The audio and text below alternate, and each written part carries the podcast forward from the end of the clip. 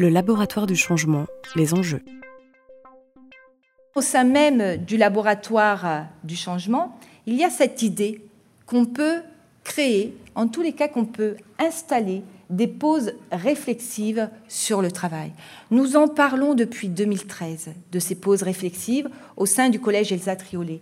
Nous avons donc installé un laboratoire du changement qui ne répond pas forcément à des prescriptions institutionnelles, mais où la chef d'établissement a fait confiance hein, aux chercheurs et euh, un laboratoire du changement qui est le résultat, le fruit d'une collaboration euh, avec les enseignants. La spécificité de ces laboratoires du changement, c'est construire un collectif. Un collectif, c'est quoi?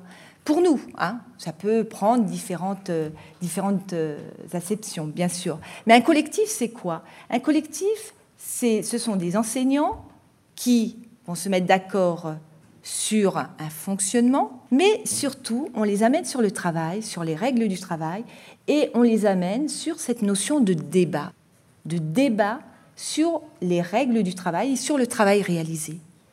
Et je pense que cette, cette question de débattre du travail eh bien, nous amène à la question du travail, des critères de qualité du travail.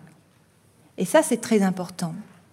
Pour avoir assisté à des concertations, pour avoir assisté à des réunions, je peux vous dire que les enseignants savent parler de leur travail. Ils ont une certaine façon de parler de leur travail. Mais je pense que les amener justement vers cette façon de parler autrement du travail, je pense que c'est bénéfique, mais pour tout le monde.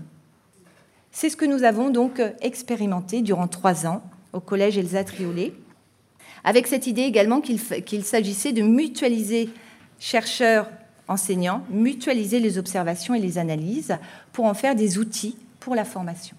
Alors l'enjeu, les enjeux de cette mise en place du laboratoire du changement, c'est permettre aux enseignants de faire face aux évolutions de leur mission. Quand je suis intervenue en 2013, il s'agissait donc d'aider les préfets des études, les enseignants préfets des études, confrontés à de nouvelles prescriptions.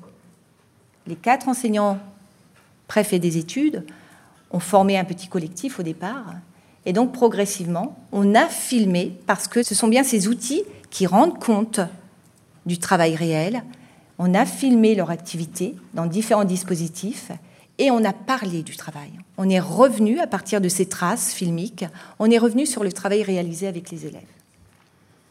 Donc l'enjeu, c'est également apprendre de son travail, du travail des pairs, et également, quand je parle de débat, je parle d'espace dialogique également, eh c'est donner l'occasion aux enseignants de développer le sens attribué au travail. Alors, je pense que ça vous parle, tout ça, tous ces concepts, mais c'est véritablement des enjeux qui, euh, quotidiennement, je dirais, orientent notre travail de chercheur. Alors, quand je suis sur le terrain, euh, c'est cette problématique à laquelle je suis confrontée. Il ne faudrait pas alourdir le travail des enseignants, et donc le laboratoire du changement n'était pas un dispositif, n'a pas été un dispositif qui s'est ajouté au travail quotidien. Là, c'est très important.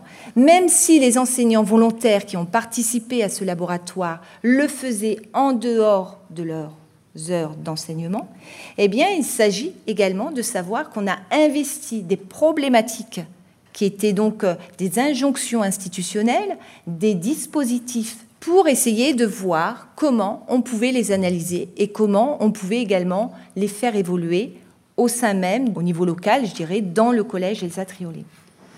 Il s'agit également de tenir compte de l'organisation de l'établissement scolaire.